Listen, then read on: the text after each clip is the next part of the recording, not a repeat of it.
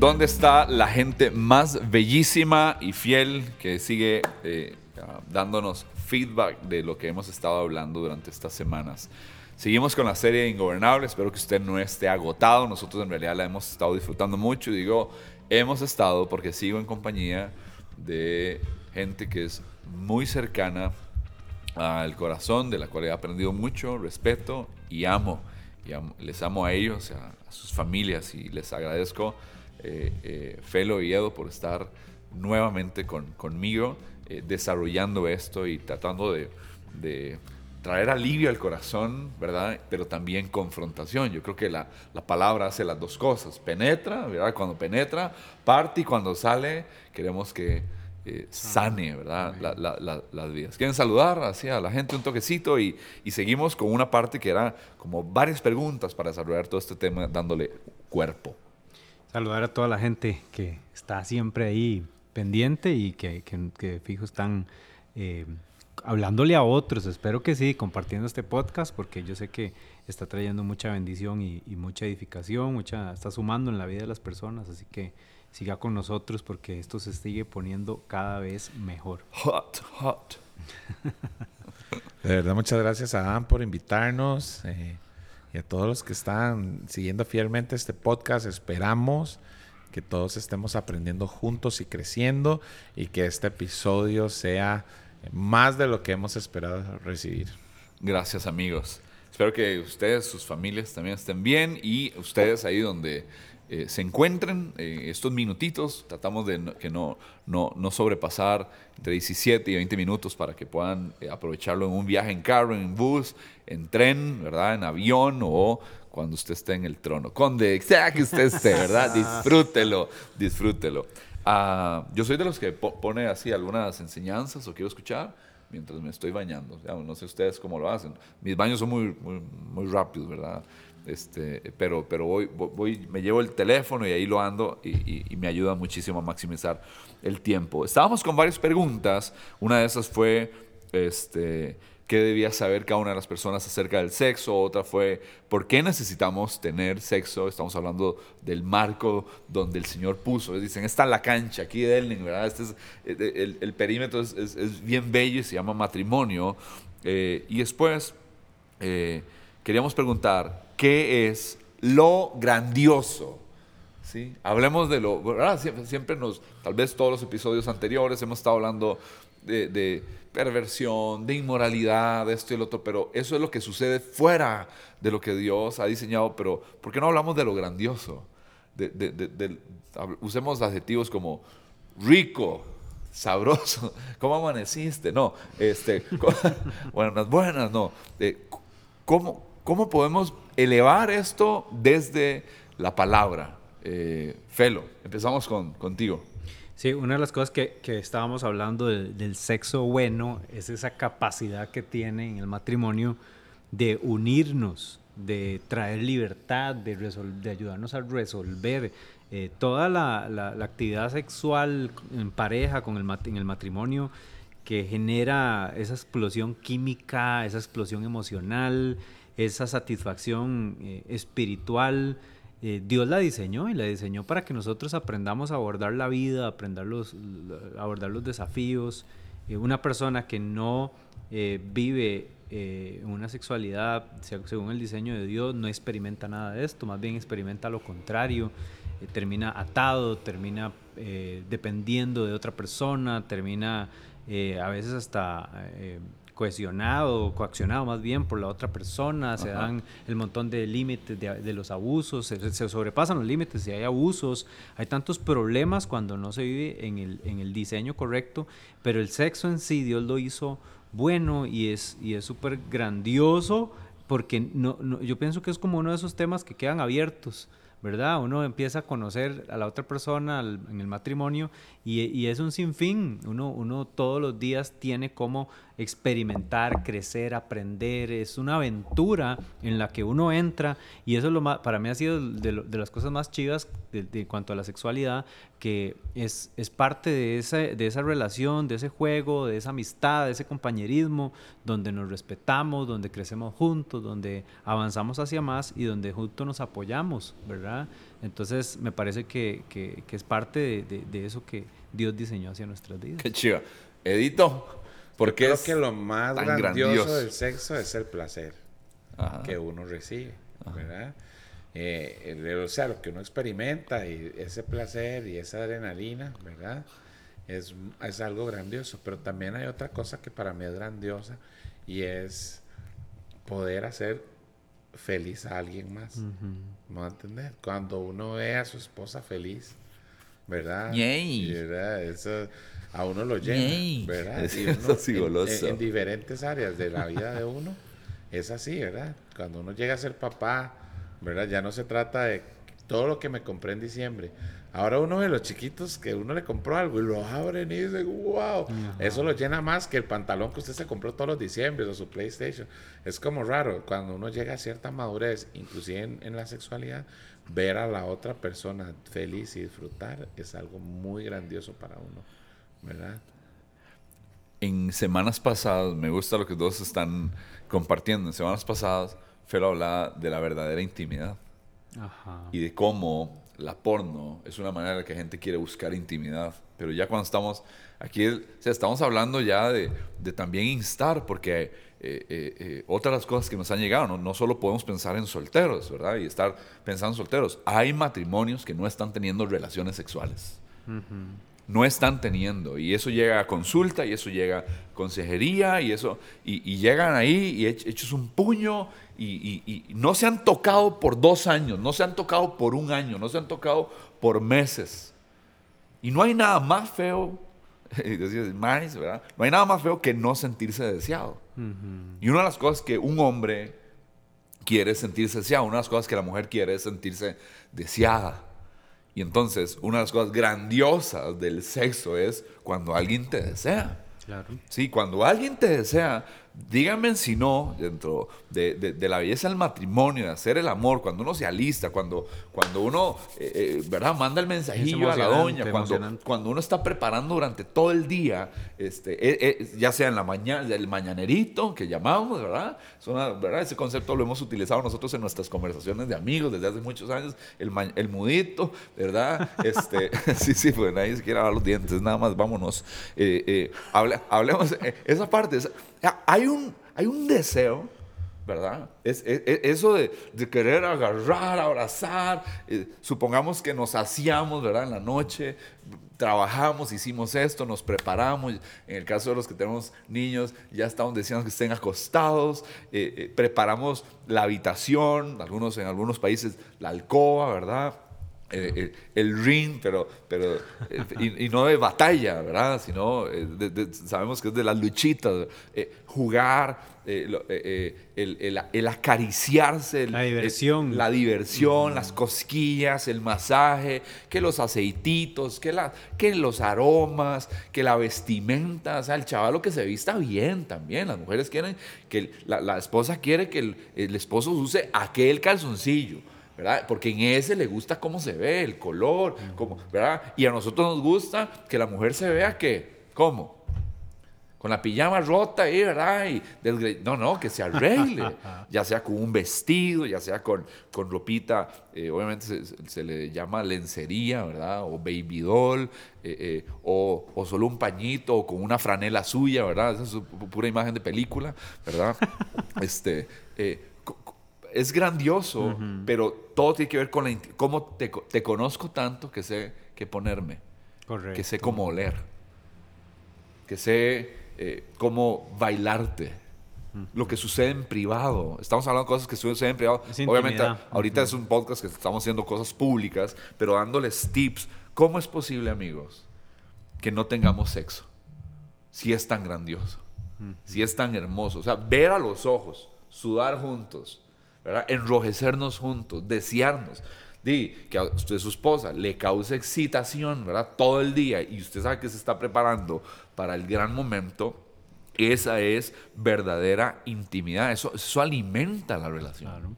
Entonces, eh, ¿qué más hay de grandioso? Porque hasta te saca de estar eh, O sea, te, saca de estar ahí aislado, el, aislamiento de, gente. Ahí es cuando a veces uno, si no hay deseo, entonces nos desviamos. Y entonces voy allá y, voy a ver, y abro mis aplicaciones y quiero ver mujeres. Entonces ahí es cuando me meto al baño eh, y duramos cuánto. Eh, me estoy incluyendo, no soy de, practicar eso, pero sé que sucede eh, por, historias. O sea, nos metemos al baño y la esposa dice, ¿por, ¿por qué dura tanto en el baño? Con el teléfono. ¿Verdad? Y cuando sale ya, el chaval quiere dormir. No hay caricias, no hay besos, no hay afirmación y obviamente estaba consumiendo algo de lo que nosotros estamos hablando. ¿Qué, piensan ustedes de estas escenas tan trágicas donde queremos que el sexo sea tan grandioso y que la gente no le dé asco? Porque creen que hay gente que le da asco el sexo y se casan.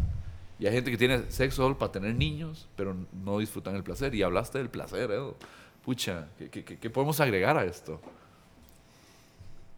Pienso que... ya vengo, dice, ya.